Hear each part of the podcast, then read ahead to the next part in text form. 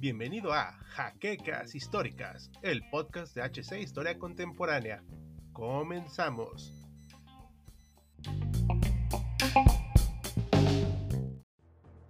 La Primera Guerra Mundial fue en su momento la mayor guerra jamás vista hasta ahora, en donde ejércitos titánicos combatieron entre sí durante más de cuatro años, y por su naturaleza colosal, desarmar a los millones de soldados con los que contaba cada país beligerante fue una tarea especialmente dura para los países que habían sido derrotados. En el caso del ahora extinto imperio alemán, no solo contaba con millones de soldados, sino que aún tenían la voluntad férrea de continuar combatiendo, además de que estaban esparcidos a lo largo y ancho de las antiguas fronteras alemanas, con hombres aún ocupando territorio belga y francés para diciembre de 1918, un mes después de haberse firmado el armisticio.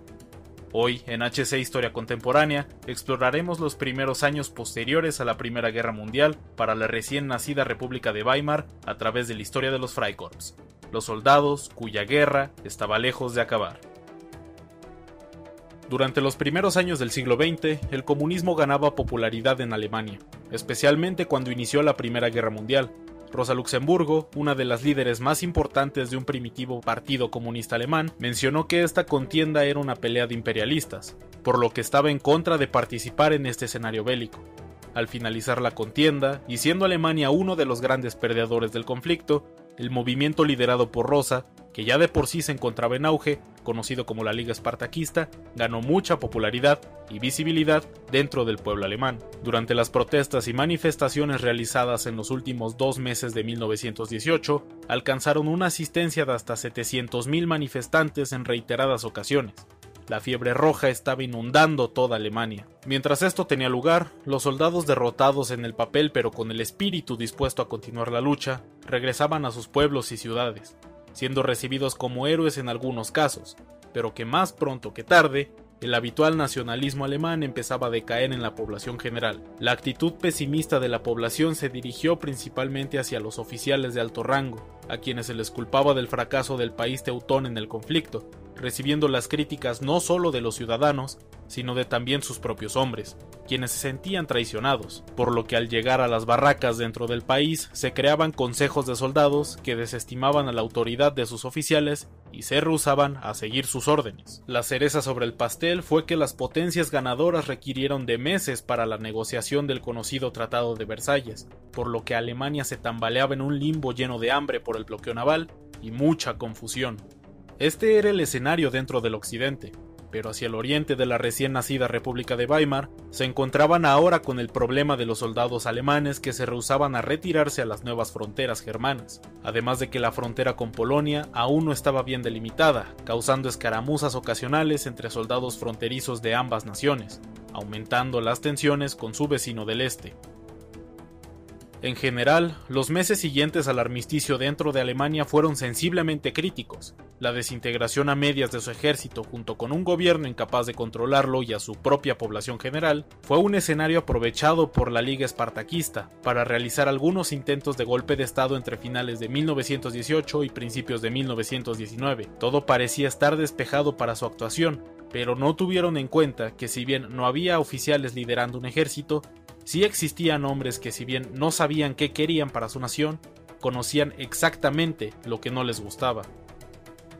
La popularidad creciente del comunismo en Alemania era un tema que si bien entusiasmaba a muchos, también preocupaba a otros tantos. En este caso, quienes menos querían la institución de esta ideología eran los propios veteranos de la Gran Guerra, hombres con un fuerte nacionalismo y que seguían armados hasta los dientes. Estos veteranos fueron la base para crear un brazo armado preparado que se opondría a la revolución frustrada de entre 1918 y 1919.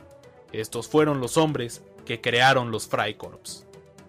Los Freikorps no tenían una estructura propiamente centralizada, ni tampoco eran soldados al servicio de la República de Weimar. Fueron un grupo paramilitar que surgía a través del reclutamiento de brigadas al mando de diferentes comandantes, su armamento provenía directamente de los barracones del ejército regular, entonces conocido como Reichswehr, cuya autoridad estaba siendo negada por los soldados que regresaban del frente de la Gran Guerra, por lo que reunir el armamento usado en este conflicto no fue una tarea difícil. La primera brigada en levantarse en armas fue la comandada por Georg Ludwig Rudolf Merker el 14 de diciembre de 1918, brigada que no presentaba la misma rigidez y división de sus elementos que el ejército regular, pues unidades de caballería, infantería y artillería trabajaban conjuntamente, además de que los oficiales destacaban por su ausencia, pero estas libertades permitieron un enrolamiento en masa, lo cual dio a pie a frenar la revolución comunista en reiteradas ocasiones. Con la constante amenaza de los comunistas, el gobierno provisional de la República de Weimar permitió a los exoficiales imperiales dirigir sus propias tropas para combatir con los revolucionarios. Esto dio paso a los eventos sucedidos entre el 5 y el 12 de enero de 1919, conocido como el levantamiento espartaquista. Durante el 5 de enero, varios edificios gubernamentales de Berlín fueron ocupados por los espartaquistas, pero no fue hasta el día 11 que los enfrentamientos entre los comunistas y los Freikorps comenzaron. El enfrentamiento fue corto y la estrategia fue simple. Se utilizaron los cañones de artillería para derribar las paredes de los edificios tomados. Posteriormente, se realizó un asalto haciendo uso de los Stormtroopers, quienes fueron apoyados por fuego de ametralladora. Los golpistas no tuvieron oportunidad y el 12 de enero de 1919, los líderes espartaquistas, incluida Rosa Luxemburgo, habían sido ejecutados, junto con otros 300 comunistas.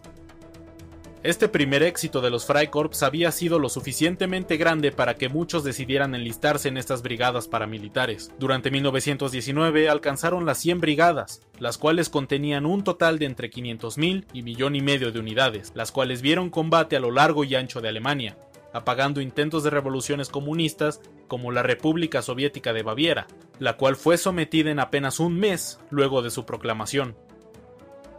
Pese a que existieron derrotas para los Freikorps, como lo visto en Letonia y Lituania, en donde sufrieron una derrota aplastante por parte de los ejércitos de las naciones del Báltico, dentro de las fronteras alemanas habían demostrado ser una excelente herramienta para sofocar los intentos de crear gobiernos comunistas.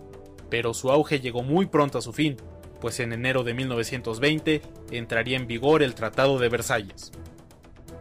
Cabe resaltar que si bien estas brigadas paramilitares ayudaron al gobierno durante los levantamientos de 1919, solo lo hicieron para evitar un gobierno comunista, pero no se encontraban alineados a las ideas del gobierno, el cual era socialista. Para cuando el Tratado de Versalles entró en vigor, muchos líderes del Freikorps vieron amenazada su posición, pues una de las tantas prohibiciones establecía un ejército minúsculo, de apenas 100.000 efectivos, por lo que también se pedía la disolución de las milicias creadas luego del armisticio de noviembre de 1918. Esto sirvió como detonante para que, a un año de haber impedido un golpe de Estado, los Freikorps organizaran el suyo. El 13 de marzo de 1920, los Freikorps tomaron el control de la ciudad de Berlín, sin oposición del Reichswehr, el ejército regular de la República de Weimar, pero se enfrentaron a la realidad innegable de que los ciudadanos alemanes se rehusaban a tener un gobierno militar.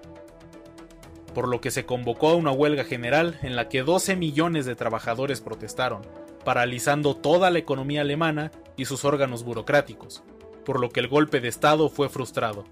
Para el día 17 de marzo de aquel año, los Freikorps finalmente abandonaron la ocupación y fueron lentamente desintegrados con el paso del tiempo. Algunos de sus comandantes se lograron un lugar en el Reichswehr, como fue el caso de Heinz Guderian, pero la mayoría de exmiembros de estas milicias encontraron un lugar en la CSA y posteriormente la CSS, tal como Rudolf Hoss y Ernst Röhm.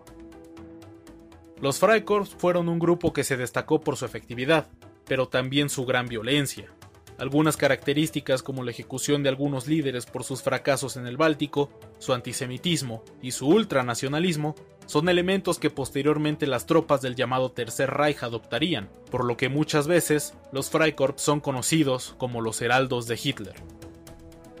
Esperamos que este video te haya gustado, si fue así, no olvides dejar tu like, compartir el video para que más gente conozca nuestro trabajo y suscribirte para seguir disfrutando de más contenido de HC Historia Contemporánea. Te ha hablado de Auslanda y nos veremos la próxima ocasión.